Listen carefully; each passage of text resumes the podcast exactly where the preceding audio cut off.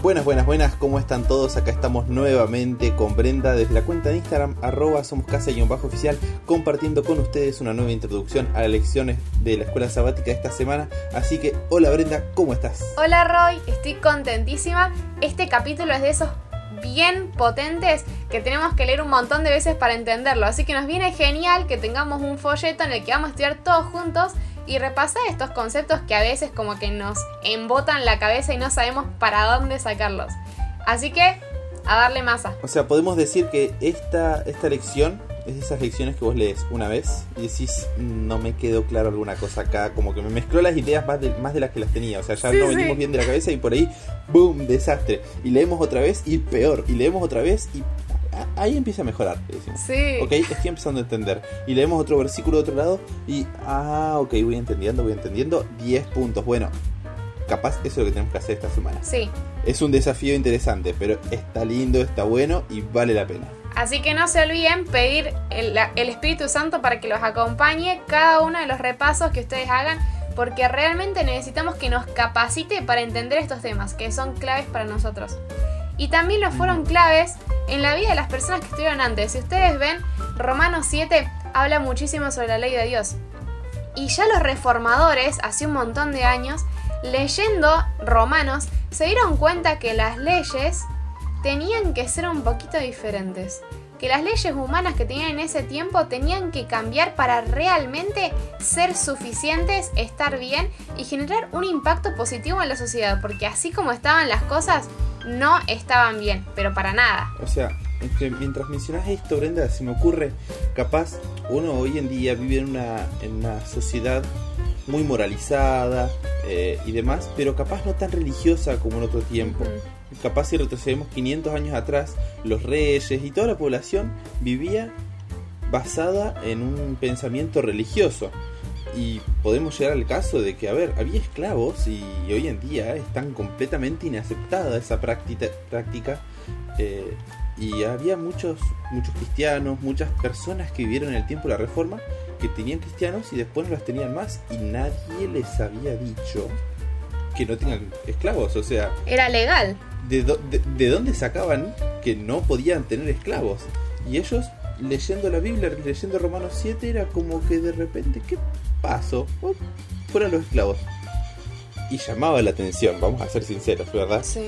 Y incluso esto no era solamente en el tiempo de la reforma y años consecutivos hasta el, bueno, no muy, digamos, no muy antiguo, podemos volver pocos años en nuestra historia y nos encontramos con casos de personas que han cambiado su forma de actuar más allá de, la ley, de las leyes pero en el tiempo de Jesús también hubo un cambio de ley, cambio de paradigma, cambio de la forma de ver las cosas. Y, Jesús planteó eso, la verdad, y creo que rompió los moldes totalmente de la, sociedad, así como lo sigue rompiendo hoy cuando leemos Romanos 7. Sí, es más, creo que es un aspecto de Jesús que lo ignoramos mucho. Siempre hablamos del Dios del Antiguo Testamento que es un Dios malo, poderoso, terrible, castigador, exigente, pero cuando vos vas a ver las cosas que dijo Jesús, te das cuenta que Jesús es más exigente todavía. No solamente que dejó la ley así como estaba antes, sin abolir, sino que vio que no era suficiente para que nosotros seamos buenas personas con los demás, ni siquiera para que seamos suficientes de una forma moral. Y Mateo 5 habla un montón, montón de esto. Mira, mira Brenda, yo tengo Mateo 5 acá y estaba leyendo el versículo 17. Y dice, no penséis que he venido para abolir la ley o los profetas. No he venido a invalidar, sino a cumplir. Entonces decimos, a ver, Jesús vino a cumplir la ley, vino perfecto, pero a la vez la destrozó. Sí. Y, se me rompe toda la cabeza porque digo, no, no puede ser esto, o sea... Wow. Es interesante pensarlo porque es verdad. Jesús dice, no vine a cambiarla, pero al final Vamos a ver algunas cosas de las que dijo, pero tengamos en cuenta unos versículos más abajo, en el versículo 20 de Mateo 5 dice, porque os digo que si vuestra justicia no es mayor que la de los escribas y los fariseos, no entraréis en el reino de los cielos. Y acá radica todo el asunto. No era un problema la ley. Acá todos los problemas son nuestros. Son problemas humanos, ¿sí? Y Jesús en ese momento comienza a hacer que la ley sea suficiente para ser buenos, aunque sea moralmente. Les dice, por ejemplo, Ustedes escucharon que desde antes ya les dicen no maten, y el que mate será culpado de juicio. Pero Jesús que dice, si yo os digo, cualquiera que se enoje con su hermano será culpado de juicio. Ni siquiera dice, le puedes decir imbécil, y ahí te pones a pensar, uff, yo sí hago eso, yo no mato, pero eso sí lo hago.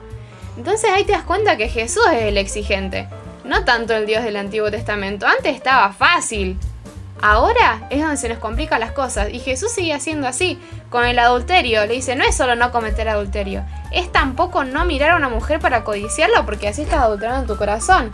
Tampoco es no jurar. Ni siquiera le dice, te ponga, o sea, no es solamente no jurar por Dios. Es no jurar de ninguna manera. No es solo no divorciarte.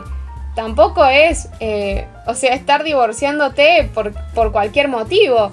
Y tampoco es el ojo por ojo, le dice, ni siquiera eso, no resistas al mal, te volvele con bien.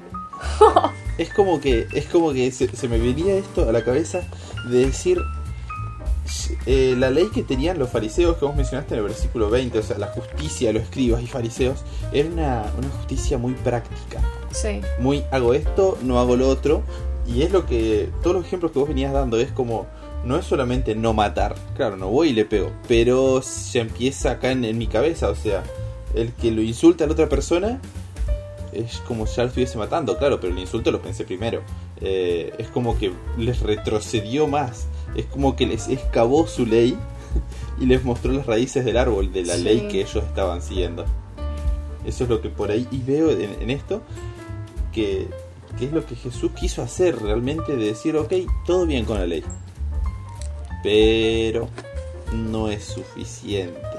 Falta un poquito, falta un poquito más y a nosotros nos falta lo mismo hoy en día y es horrible. Sí, seguimos en el mismo lugar.